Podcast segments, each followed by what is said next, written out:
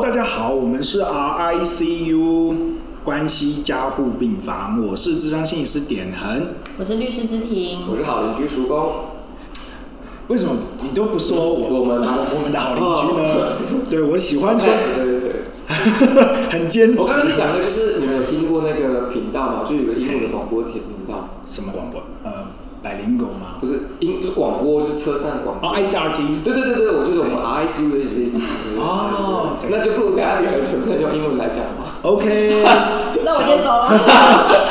小仙，this year。 OK OK，对，叔公也听懂。 好，今天一样呢，会由我来跟大家说一个故事，然后呢，从心理学点衡的角度，还有从法律知庭的角度来跟大家做一个分享跟讨论。好，那今天的故事是这样的啊、今天的故事女主角是小仙，小仙今年二十二岁，她与大她十八岁的荣格结婚，成立了一个家庭。那龙哥对小仙呢是爱护有加的，可是小仙在这个过程中呢，在这段婚姻里面其实有诸多的痛苦。原来啊，小仙从小就是一个孤儿，她在很小的时候就被寄养在社会局的安置中心里面。那她在成年之后呢，就离开了安置中心，但是因为自己的过去的学习，包括没有继续升学的关系，所以她的从事的行业是非常有限的。于是她就从事了一份酒店的工作。那在酒店的工作里面呢，来来去去的呃众多的男性之中呢，他就认识了龙哥。那龙哥对小仙的情况是十分的同情的，也所以就衍生出非常多的爱意跟非常爱护小仙。于是呢，就从就将小仙从酒店的工作中带出来，然后呢，跟他开始交往。婚后呢，就将小仙呢安置在他自己的家里面了。从来没有感受过家庭温暖的小仙，虽然感受到了家庭的温暖了，可是却开始向向往起大学生活，向往一般十八岁、二十岁的少女一样的青春年华。她想要跟一般的女孩子一样上大学，可以交朋友。可是四十岁的龙哥却只是单纯的希望她在家里就好，他希望小仙啊最好可以为他生几个小孩，让他有一个真正的完整家庭。两人为这个事情开始争执不休。小仙虽然没有，呃，小仙虽然如愿的去了大学，但是却在上大学的过程中无法享受大学生的生活，因为龙哥呢告诉他，他只能上夜间部，而且呢会对他有诸多行为上面的限制，包括不让他出门，不让他去跟同学去 KTV 或者是夜游之类的过程。好，那在这样子的限制之下呢，小仙受不了了，开始有非常多跟龙哥之间的激烈争吵。两人为此争论不下，甚至纷纷对彼此说出了许多的重话。小仙离开了龙哥，想要离开啊，sorry，小仙想要离开龙哥，但是自己却像当年那个孤儿一般的无依无靠，不知道怎么离开。那龙哥想要离开小仙，但是却对小仙有诸多的不舍。龙哥的朋友啊，开始一直怂恿龙哥要放弃小仙。那小仙在这些日子里面也开始收集一些被这个丈夫监控的证据，希望作为日后如果有法律纠纷的时候，可以拿来保护自己的武器。然而，两人叠对叠的生活方式，非但对感情没有帮助，反而将两人的关系推向了谷底，甚至可能引起来其他法律的问题。好，我们小仙跟龙哥的故事呢，差不多就是在这边了。我们的好邻居叔公，哎对，哎、哎，有没有想过从什么地方开始呢？他们这个问题啊，就是没有跟邻居好好的讨论一下，所以才会就是这样子。不然这种时候，通常人家邻居就要介入，邻里就要介这个邻里入，介入太晚了，所以你在恶化了，是是是，对不对？我觉得这个就是我的也不需要找心理师，也不需要找律师我，想说，就我平常 就看到他们两个怪怪的，嗯哎，不跟我讲，对。就这样。那叔我觉得公，吧叔公，你看到你们旁边有一个老少配的话，你的心情是什么？ 我首先会很兴奋，兴奋会觉得就是哇，就是社区不一样了， 哦，社区互一这社区有点神奇啊。对对对对对，终于不用再跟那些人 下棋，了解我们可以了解正常，了解就是对，比较快乐的这是事我们情。聊天的素材。对对 你对，们觉得老少配差多差多少才叫老少配？我觉得差十八岁还好哎、他十八啊， 这样子到最好吗？十八岁还好吗？我觉得还好。超过一轮的，哎，真的吗我？我觉得差不多一轮。那想知道知婷觉得老少配是几岁？我觉得要差到二十几，哦生得过的那种那种。哦哦，我可以生出他来嗯的这种，是不是？那样才是真正的老少配。哦，我们林立好爱说这种话，我谁比谁鬼哦？对对对对对对，我太太最爱说，金箔嘛，对，基本上是，金箔很爱对附近的年轻人说这对种对，只话。要长得漂亮的都会这样讲。所以其实差十八岁，我觉得还好，但爷孙恋我就觉得也是，不哦，太对，too over。爷孙恋就太恐怖了。那我有点儿你看你怎么看呢？老少配的年纪，我刚刚有说啦，就在我自己看来的话，可是我觉得这个事情对男生来说，这边是不是有一个性别差异？我觉得好像没差哎、我不知道哎，你你说我说不知道，你最好不知道。没有就会觉得就是说，因为我觉得我你我有看过一个，我有看过一个比较，就是说男生跟女生在感情上面的比较，就是就是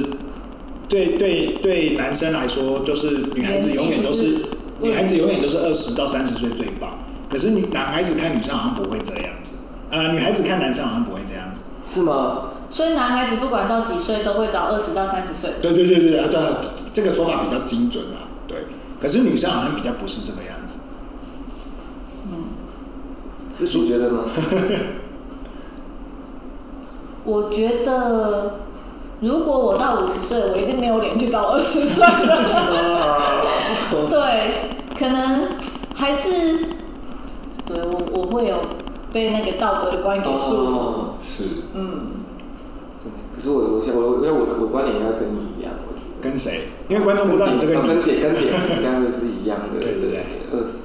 好坏哦，那我现在想现在觉得好坏，是不是？如果你们两个七十岁还是找二十岁的这样，太坏了，太坏了，就是爷孙恋了，七十岁找二十岁。对啊，不过这个就是这个是这个，也许心理学上面有些效应，但是我一时之间想不出来。 等一下帮忙提一下，对对对，我也想知道，如可是因为我心理学很爱从演化论看这件事情啊，对，所以从演化论的角度来说的话，如果要做繁殖跟繁衍的动作，那这样子的状态好像是合理的，就是因为女生她合在女生就不合理了，不然因为女生不需要生育啦，她自己在她哦在她在她自己的生理过程当中，随着她的年纪到了，就是呃，比如说更年期或者是无法生育之后，她本来就对就是生育这件事情就是不没有其他的需求了。嗯可是男生在繁衍后代的过程当中，他本来就属于播种者嘛，嗯，对，他会到处播种，所以他找二十几岁的人，嗯从潜意识或者是从生物学的角度来说的话，是说得过去那。即这使很到他七十岁了呢？我各位听众朋友，你知道我跟你讲，肢嗯肢体现在露出一个非常不屑的眼神，在在听我做这个解释。 他就说嗯嗯 就那种，就是对啊，那如果到七十岁了呢？ 你说男男生对啊。男生也不能播种啊，是吗？我们七十岁，我们两个七十岁的时候来检视一下自己彼此有没啊有有没有还有没有那个能力啊那？这个节目给他做个四十年，对对对，会啊，我们会陪伴大家很久，对 不对？ 而且其实事实上就是我我们现在这种方式就就就是我们邻里在聊天的方式，所以我非常的开心，是吗？因为邻里就是就是我们看到这个故事，我们先来检讨说耶稣念刚喝了。哦，那我们现在对耶稣念干喝，对不对？老少配干喝这种感觉，对对对啊，。哪哪里跟美山？对，当假然，又听，当然啊对，就像邻里对老少配的标准就会很低，嗯嗯嗯，就是只要年纪有差，我们只要因为我们目的不是他们怎么样不关我们事，我们重点是要有东西可以讲，所以我们这标准就很低。假设你差两岁，那我们就先讲疗愈文之后的，哈，差两岁而已哦。哦两岁两两岁没什么啦那么简单喏，他们就进修。我比较好奇的是，老少配他们他们的感情是爱情吗？还是嗯，夹杂了？其实可能是他小仙他想要父爱，哦，哦对他对龙哥其实是像爸爸一样的爱，而不是像情人一样的爱。这个确实是个好问题，然后也相当的复杂。那你从心理学的角度，它有非常多的学派，或者是非常多的说法都可以因为。我们点核心隐私又要讲一个模糊不对，清，这种开始的。我的起手式就是会模糊不清对 的。对，这事情有点复杂哦。好不同学派有不同的对对说法。对对，好，我觉得我们两位就是好朋友，对我越来越严苛了。好了，所以所以所以，没有好，那我们就用一个我自己习惯的说法来说好了，因为我自己当然有自己专长的认呃，就是专长的学派嘛。那我们谈一个依附关系来说，他之婷说的是正确的，就是我在那个过程当中，我有可能学习到的一个依恋关系是，就是是需要一个这样子的形象，嗯我才可以补足我过去的遗憾的。嗯所以我有可能在那个过程当中，我确实会想要找一个会照顾我的人。嗯对，那这个会照顾，它就衍生出来，它有可能在年龄上面产生出来，因为四十岁的男生，哦，假设它的发展是事业有成，对，假设它的发展没有太大的问题，然后也按照它的步调这样上来，四十岁我们会 suppose 假设它应该就是事业有成的，所以在这样子的状况之下去照顾小仙，那就会很合理。那当然也有可能他在那个时候遇到了不是四十岁的，是二十八岁的，比他大几岁而已，可是仍然发展出那个责任感，他被这个特质吸引到，他也有可能在这个过程当中跟他发展出感情，对。那这样看上去好像就是因为刚刚提到小新是在那个安置中心嘛，对不对？嗯那就感觉好像是就是安置中心的这些小朋友们最容易出现就是老少配，就是找年纪比较大的伴侣。哦，不能这样归，嗯不能这样归因。可是它会是一个其中一个向度，没有错。对，那是不是我要讲的模糊不清呢？不会不会，好像很害怕，很抖有没有？对，就是呃，但是它确实是有一个，可是因为呃，我们不能去，就在我自己的专业里面，我们很少，我们我们会一直刻。时时刻刻提醒自己不要去帮安置中心的小朋友贴上标签，那确实也不需要。嗯对，可是安置中心的小朋友确实会从理论上面，或者是从假设上面来说，他确实会遇到一些依附关系上面的难题。比如说，他没有一个主要建立依附关系的对象，所以他的安全感整体来说会是非常不足的。那一个安全感不足的人，他发展出来的关系可能会展现在他的亲密关系上面，会是最明显的。那呃，亲密关系上面的展现，如果呃呃后面引申出来的就会是一些情绪问题。好，那如果我在情绪上面，然后关系上面是一直感受到很不安全的，那我有可能会发展出一种，就是一种是自我毁灭啊，我可能会比较偏向自我毁灭式的，就是我都不管了，我都就是我的身体什么的就随便了，因为也没有人在乎，也没有人在意，那这个就会发展出比较自我毁灭式的。那另外一种就会是刚刚比如说呃呃，志婷刚刚说的，我可能在这个部分里面一直去寻求我缺乏的，哦，那我就会去找这样子的来补足我，呃的，我我补足我过去没有过的经验的，哦，所以这这都是有可能的，这都是有可能的。那在知婷的眼理解里，安置中心是个什么样的地方？安置中心就是呃小朋友他未成年，那他没有法定代理人，他也没有监护人，可以帮他做一些不管是日常生活上或是法律上的照顾的话，那就会有社会局介入来协助他。呃，看是我们会用呃育幼院啊，或者是说中途之家的方式去呃暂时的帮助这个小朋友。嗯，真的有小朋友从小到大都在孤儿院长大吗？应该是有，对，但呃，在在他们如果是在育幼院的话，会有一些可能收养、嗯出养、收养的的方式制度，来协助他们找到一个适合他们的家庭。是是，对，那如果出养、收养不顺利的话，他们有可能会这样来来回回，甚至说就在育幼院长大。非常辛苦的孩子，对对，啊所以事实上我是有在网络上面或者是一些社服团体是看过这样的广告的，他可能会找到一些，即便是这样子的小孩，他都发展的很好，然后很努力向上，嗯，对啊，所以也是有很多正面的故事。也是有正面的故事啊，对啊，虽然虽然可是呃，虽然说我们可能在这样子的环境下面确实是会比较辛苦，可是我觉得还是会有正面的正面的故事在。所以安置中心很像是一个收容所，然后就是等待就是对，有人来领养这样子。哦，对。哦，那以后我要小小心，因为我们邻里最喜欢讲这个东西，就是就是我们在会讨论教育孩子嘛，对不对？我们就会想说，就是没有啊，你是孤儿，就是因就如果小朋友不乖，我们就讲就讲没有你是孤孤儿，我要把你送到那个孤儿院或者什么对。以后我会跟他们讲一下，不要这样，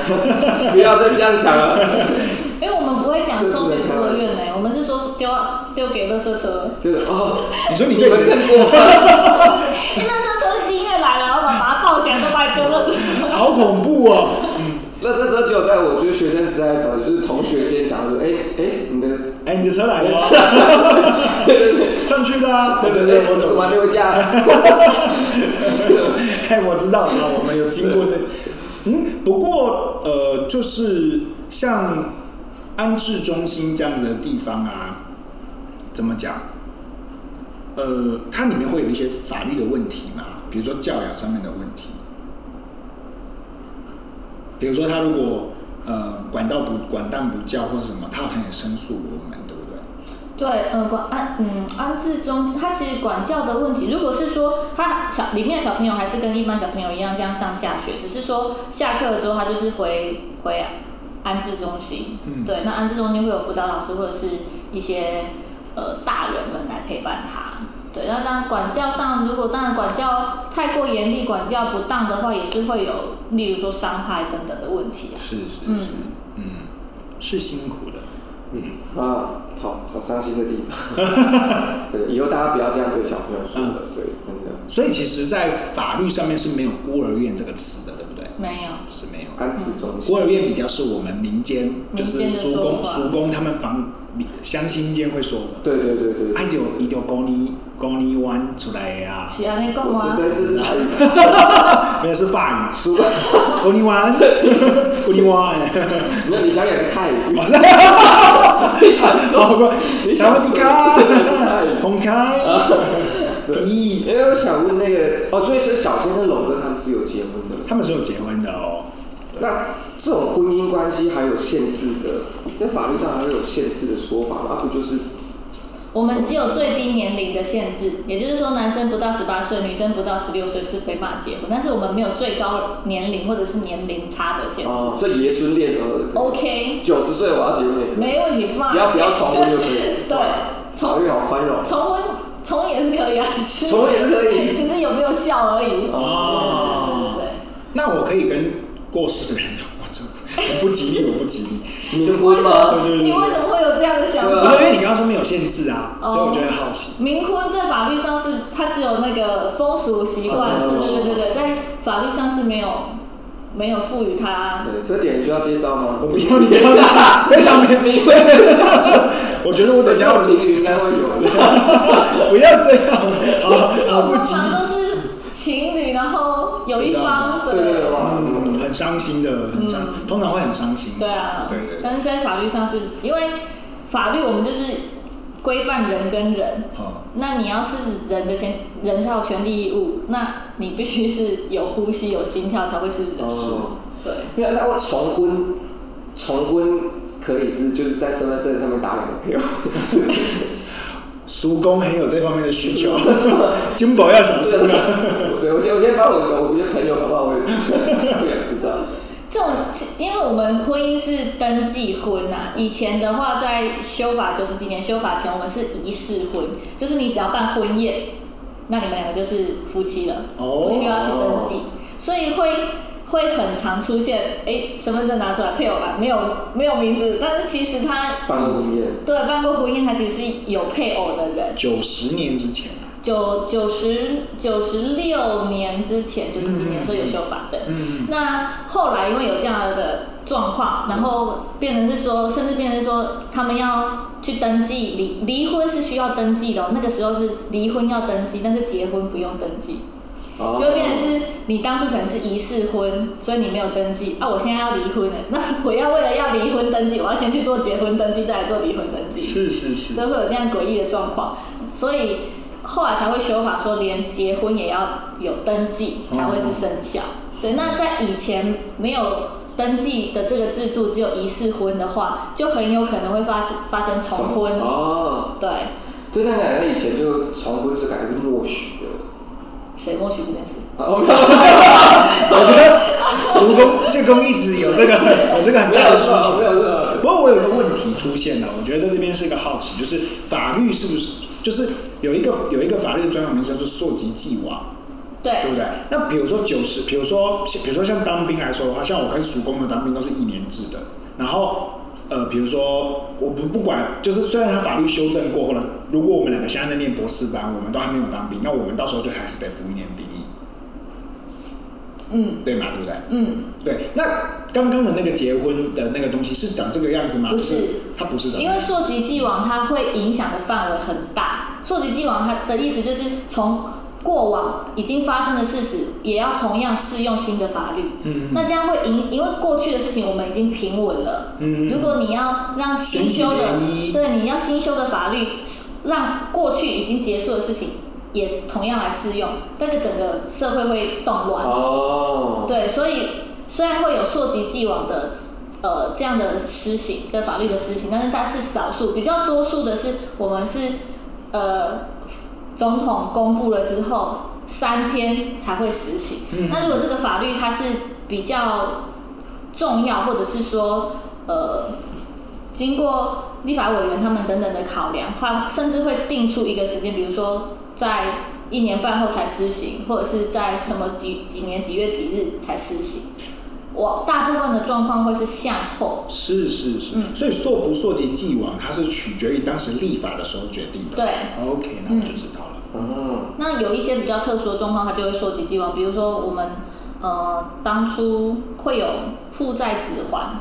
的这样的状况，哦对对对。嗯但是它那个溯及既往，它也没有办法让你溯及到民国元年的的状况也是是是适用，它会是说你诶、你这样的法律状态持续，因为有有些法律关系它是持续的，所以它有可能会跨越新旧法。那你在这个法律状态、这个事实状态还在持续当中，你碰到了新法，那在你这个法律关系结束之前，我们就用新的法律。但是你在这个新旧法交接的时候，你的法律关系状态已经整个是结束掉了，那你就没办法使用到新法。哦，了解。哦这样太抽象吗？不会不会，我了解。我是帮叔公问的啊啦，因为他刚刚似乎一直想要有重我婚们这现在个。不是重婚。我有至少当学会新名词，溯及既往溯及既往的，所以我在邻里间我也可以这样使用。通常我如果搬出这种专有名词，他们就不会再问下去了。难怪你是权 威的，你在邻里间是不是权威大啊？家不懂也不会想问下去，因为大家不想。对的啊，对对，这样，就是邻里间聊天一个小美感，是是 是。所以搬出你自己也不懂的东西，人家就不会再 问了。你在或者是说你有听过安利吗？哎、 啊，对对对对。安利会不会生气？ 听了这个节目，嗯对，那我想问，就是同居人还有这种限制自由这个，限制他的什么自由？因为他这边好像是不是故事是不是有听到那个那个什么小仙一直被监控，然后被被限制，然后所以让他受不了。就是各种限制，包括他可能呃想要想要念大学也要被限制，出去玩也要被限制，然对后对对对对。可是我觉得限限制这件事情，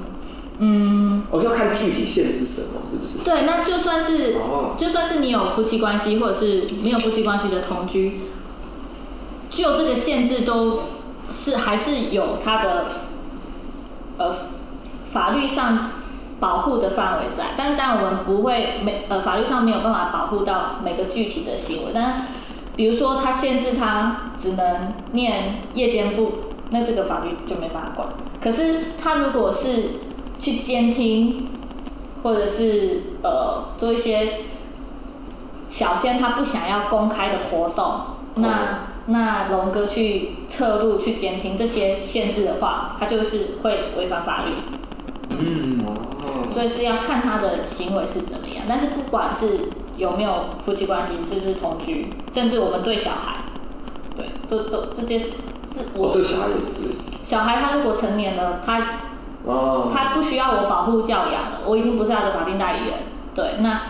他跟他的朋友的非公开的言论跟活动，不想让我知道，我也不能去侧录、侧侧走，对啊，嗯去听啊。 OK，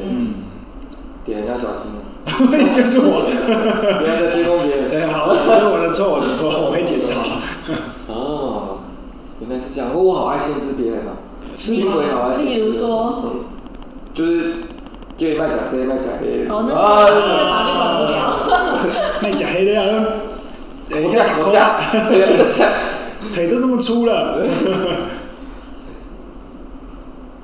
主公你，是啊，主公睡着了，主公在主这，公睡，主公，苏东在想要怎么保护自己？对，主公有点累，对，这哦，这个要转一下，是对啊。所以法律上有看过爷孙恋吗？法律上有看过爷孙恋吗？法律上你有看过爷孙恋，但是哦，哦，是啊哎呀对对对 我们现实社会上是蛮有，就有爷孙恋嘛。 哦，啊嗯，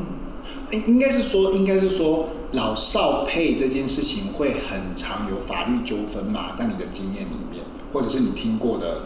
故事里面，还是其实没有差别。我觉得没有差没有别，差因为老少配，如果他出现的法律问题，多半可能也是外遇。 是是对对对是，又回到了就是不被爱的才是第三者。哦是是，所以我觉得这边也跟大各位观众朋友说一个我我自己从心理学上面的角度来看的，就是呃，有的时候我们会有一种就是偏误，就是我们有一种认知上的偏误，就会因为他的呃状况跟大家不一样，所以他发生这种事情的时候，我就会认为这样子的状况比较容易出出问问题，其实并不一定是这个样嗯子。好，比如说包括了呃呃，比如啊比如说前阵子最最最夯的就是诶同性伴侣之类的哦，这样子的不能，他可能说哎、诶同性伴侣可能很多问题，其实。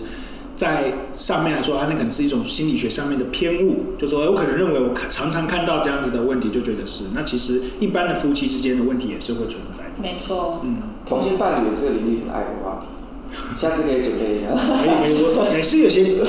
不，我我不我不确定法律有没有，但是智商啊、心理智商里面确实有蛮多同性伴侣这样子的，不管是女女或男男都是有的，将来可以讨论一下。那我想问，就是在那个龙哥跟小仙这婚姻状况，小仙他要在什么样的情形下，他才可以主张他要离婚，他要在什么样的情形下主张离或者他婚？要收到什么样的证据才可以办？嗯，一般的话，就现在现行民法规定，离婚的要件有几有几个是列举，就是你符合这些的话，你可以来离婚。例如说，呃，跟配偶以外的第三人发生性行为，或者是呃配偶生死状况不明，那或者说配偶有重大疾病等等，或配偶被被呃受有期徒刑的宣告等等，有这些具体的状况的话呢，你就可以来申请要离婚。但如果没有这些具体的状况，可是你们的婚姻已经有发生的摩擦有呃非常处不来、合不来，然后这样的状况在任何的第三个人、其他的人，你路边去抓个啊 叔公的话， 如果遇到我遇到他们小仙跟龙哥这样的状况，他也龙呃叔公也不想继续维持这个婚姻，那这样的话就符合婚姻的破绽，也是可以来申请，也是哦，来这可个以很厉害对耶！的，哦，嗯。赶快拉我， 让我来表达一下我的看法。就是我受不了的时候就来找叔公，对不对？ 他而主且要是邻里很重要，邻里他主，但是叔公可能会比较偏颇。他主要是要是说，呃，你的状况在一般人都没有办法容忍的话， 哦，那我们就会认可说，这样的状况的确是属于你们婚姻的破绽，你就可以申请离婚。那这里要就是，比如说他要抽样多少人才有办法？这就是一个呃自由法官他的哦评对，哇，这个好难，这个好而且很容易出问题，是法官这个判决很容易出问题，对不对？倒是不至于啦，不至于啊对，嗯。难，因为通常都会是一个因为法官他承承办的案件，他看他看也看多了，嗯， 对，所以这样的状况到底符不符合一般人？就是用法官他的社会经验、生活经验去，因为法官也是一般人啊。是是是是叔公是生活经验也很丰 富，是，你是不是很想把自己的私人故事说给各位观众朋友听？ 很想参与就是这个评判，对不对？ 对对，很好，那你表现的很好。所以这个部分的话，我就会建议小仙他要去收集他是怎么跟龙哥处不来、合不来。哦，对，那比较多的都会是说，呃，生活习惯啊，个性不合，啊但是个性不合就真的是一个很主很观的，对，很主观，很抽象。什么叫个性不合？这到底究竟是多么不合？嗯，对，那有可能就是他们可能三天一小吵，五天一大吵等等 的。因为因为刚刚刚刚那个判断的标准就是跟我们邻里间也很常会出现，因为我们邻里间很常也需要判断一些是非对错，然后突然我判断一句就会说他其中物件我看做准，然后突然我就会说你跟我看他比我较准，然后这个人就跳出来我较准我较准，我吃过的盐你吃对对过吧？对吧对对对对对，邻里很对忙哎，我觉得邻里比律师还有心理师还忙。 而且邻里也需要有标准来判断，对，必须说话要有一些正，所以叔公算是在邻里当中是站出来在对对，做最后决定的。就对对对对，就打话大声，他他如果在就是很偏远的地方，对对对就是乡村，然后也没有就是前不着村后不着店，对对对你们他就是当地的法官对，，最好是没有法，最好最好那个地方还不讲法律，对对对，他就会是当地法就官。会出来，对对对。我觉得除了留下我跟知婷的联络方式之外，你的联络方式也 要让大家知我们道。大家去就是深山里 解决。对啊，哦，哎，那这样偷拍跟录音可以当证据吗？如果说，呃，应该说要看它用在什么样的地方。这又回归到我们刚刚说的妨害秘密这件事情嗯。它如果是一个非公开的活动或言论，那你这样去偷拍、偷录这样的行为，它就会涉及到刑事法了，就是形式啊，对妨害秘密是刑法的问题。哦所以我有可能就是用偷拍的证据，我离了婚，但是我吃上了刑事官司。对很多哇哦，好的，哦，对，现在是状况是蛮多的。那对究竟呃这样违法取得的证据能不能当证据，在啊对在形式上跟在民事上又不太一样。嗯那如果我们离婚是属于民事的部分，嗯那离婚呢，其实就这样的呃状况。有不同的法院、不同法官有不同见解，有些觉得可以用，有些觉得不能用。是那有些觉得可以用的原因是他觉得说婚姻或者是说外遇这件事情是很私密的，一般人是不容易去收证的。那如果你要把它这么严格的限制，不能让他用这个证据，那他等于他没有办法尽到他的举证责任，那他就没有办法去主张他的权利。嗯，对，就是所以有些法院法官会认为说，他即使他这个证据取得是违法，但是我会经过衡量之后，我会准许他用，就是我用这个证据会侵害到呃对被告的被告的什么权利，那会保护到原告的什么样的权利，去衡量两边人的权利义务之后，去决定说这个证据能不能用。那有些法院法官会觉得说啊，你这个就是违法取得证据，所以就呃在诉讼上我不能采用违法的证据。所以那所以即便就是采纳了，然后被告事后他要再告原告，比如说妨害秘密或者什么，嗯这法官就不管，这就是但是因为那是另外一个案另件外，的哦。嗯，你就可以再另开个案件，就是虽然你跟我离婚成功了，可是我想要告你妨害对秘密，这样所以这就一是定会这样告来告去的，会就是一般常见的那个浪费法律资源。连续剧的连续对，剧就是的有纠纷的配偶之间很容易衍生出一连串像肉粽一样的官司。哦，肉粽这个形容好，蚂蚱，蚂蚱就是可以拉出一串。对对对对对对。通常在就是就是属邻里间的这个民民间法庭也很常发生，也很常就是对对对对对最后三隔壁三间的那个某一个叔公也出来，也被牵扯进去， 对对对，因为叔公这个这个这个就是在我们真的是蛮有辈分的，是哈。但是看过这，我是鲜少看过，大部分都是金箔比较是这个。 对对对对，对对。金本人都是劝和不劝离的吧？现在的金额是我的，也是我的一个，就他就是因为我毕竟民间法庭在开审，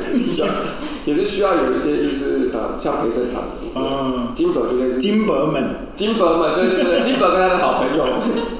有时候会就是就是支持我的言论。是不过大家还是要上真正 法庭啊，不要乱上民间法庭。还是要认真的。对啊对啊，OK，好，那那对法律问题我大概了解差不多，以后我会知道怎么做 判决。你知道怎么？你要对，那现在我想了解一下你题， 你是有这边把这边当做自己法官的培训所，是不是？这我我想了解一下心理学的部分。好，对，那这样子要跟就观众如果还有其他问题啊，针对这故事有其他法律问题，还是可以提出来。对啊，我觉得可以写信啊，或者是直接联络知庭，我觉得都是可以的。对，如果可以你留的言给我们。啊，如果你的故事刚刚好跟我们的故事类似，或者是听了我们的故事里面有衍生出来一些法律的议题，我觉得都可以跟我们